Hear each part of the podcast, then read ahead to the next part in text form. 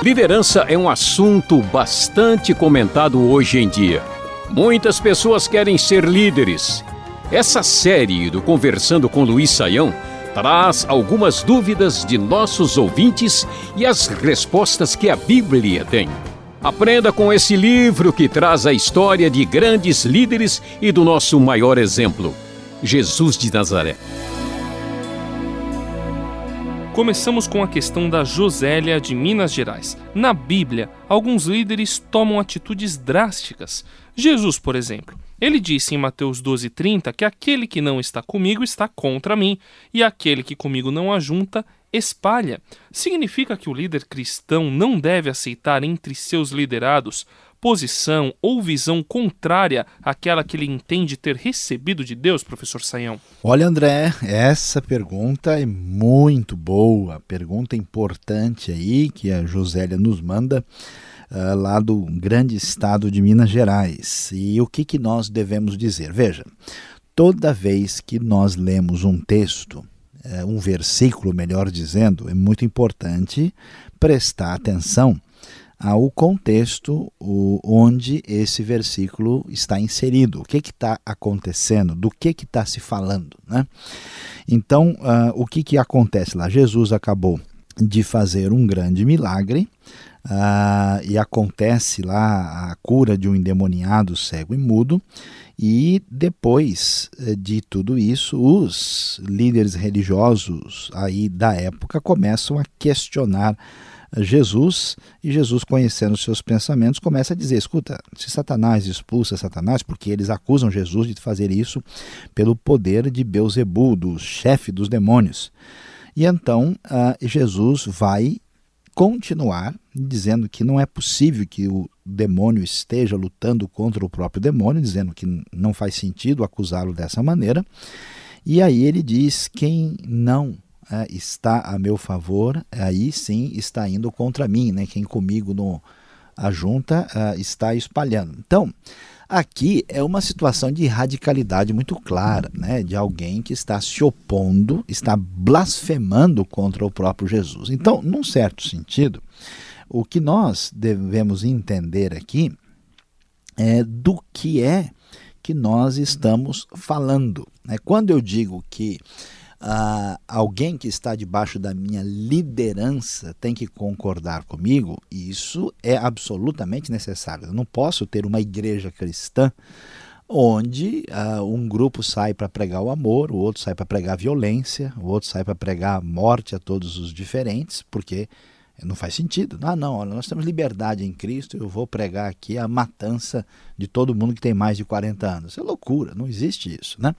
Então, uh, quando nós temos um divisor de águas, quando uh, a gente percebe que dali para frente não dá para considerar isso mais como cristianismo, passou dos limites doutrinários, éticos, morais, sejam quais forem, nós temos que ter um posicionamento muito definido. Olha, assim não dá.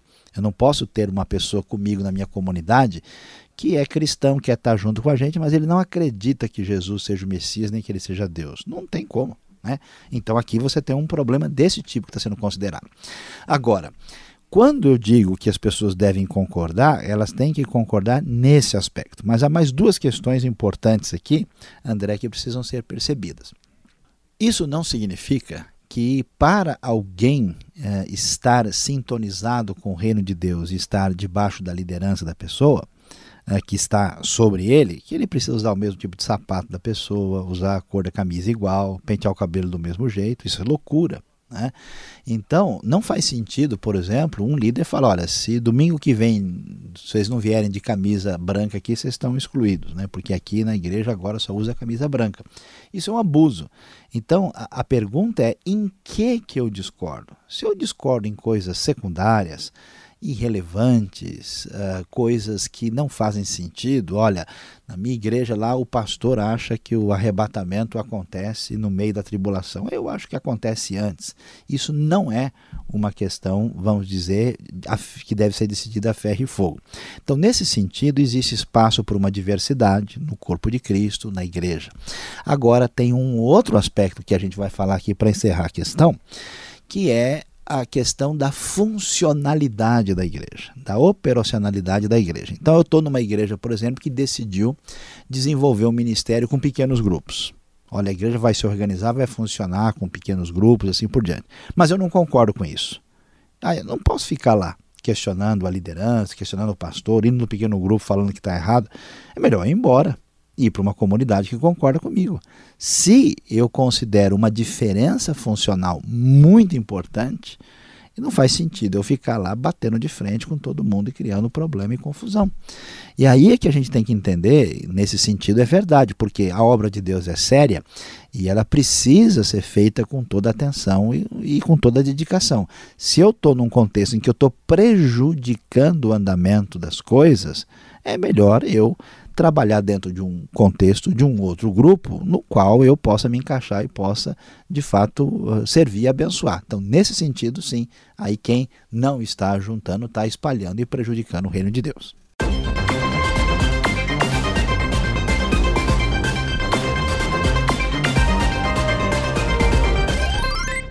Professor Saião, Jesus parece ter aprendido a ser rígido desse jeito com Deus, né? Porque em Números 12, Miriam e Arão ficam com lepra por terem questionado a liderança de Moisés.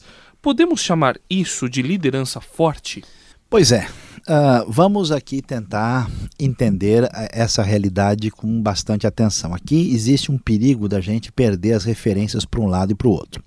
É verdade que um verdadeiro líder uh, que é chamado por Deus e que está numa posição que Deus lhe deu e que está conduzindo isso, que a sua atividade, a sua obra é muito séria e muito importante. E essa resistência, essa liderança, é, é esse bater de frente é considerado um problema sério na Bíblia. A insubmissão, né, ela é muito grave. Rebelião é como o pecado de feitiçaria. Então, nesse sentido, o que, que acontece é que esse líder que está, vamos dizer, nas mãos de Deus, ele não ah, está fazendo a sua obra, está sendo conduzido para dirigir o desenvolvimento da obra de Deus.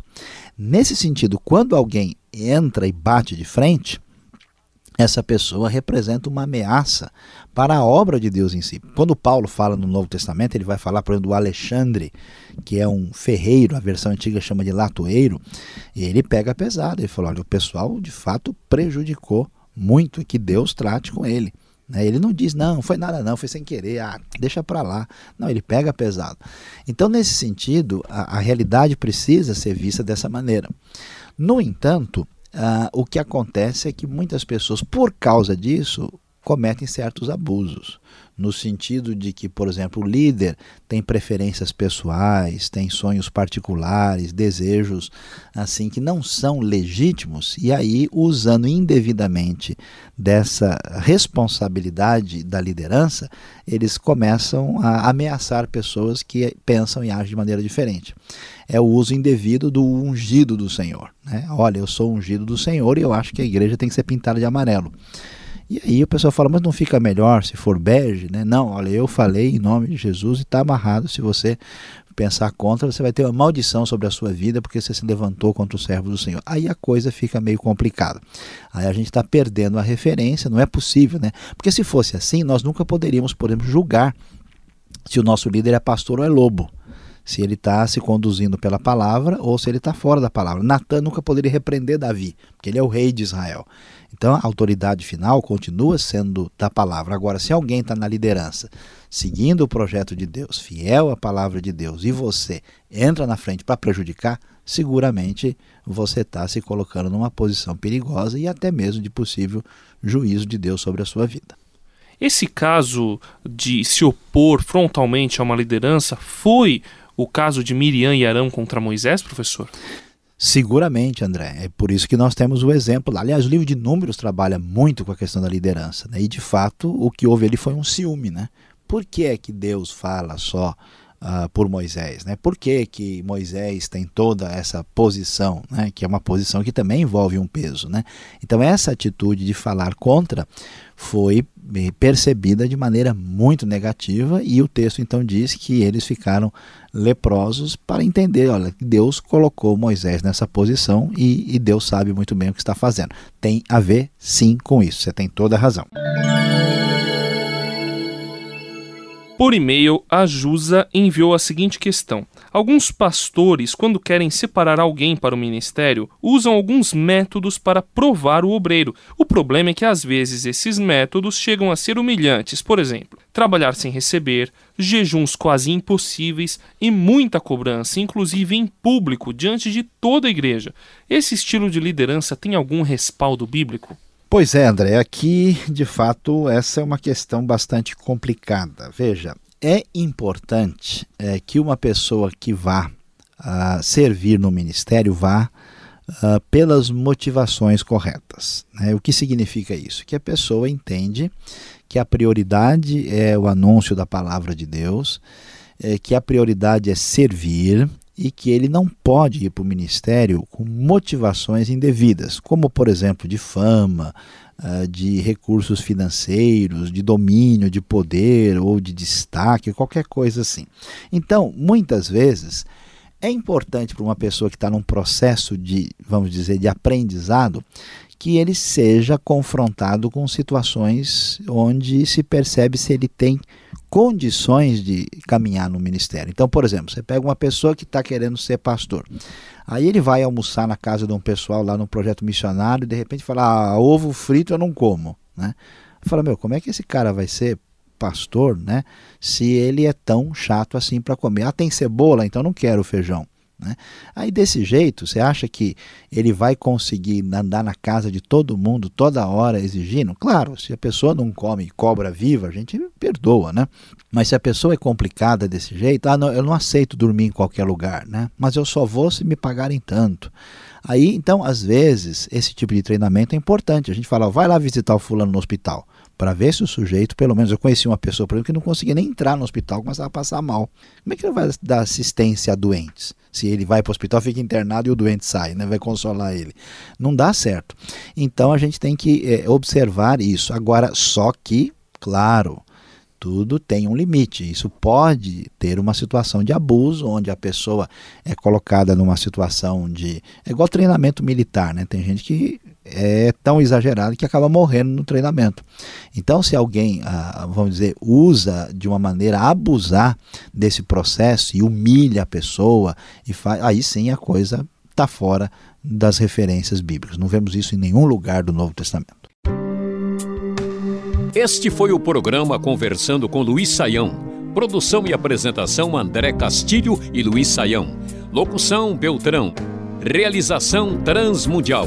Envie você também suas perguntas para conversando@transmundial.com.br ou escreva para a Caixa Postal 18.113, CEP 04626-970 São Paulo, capital.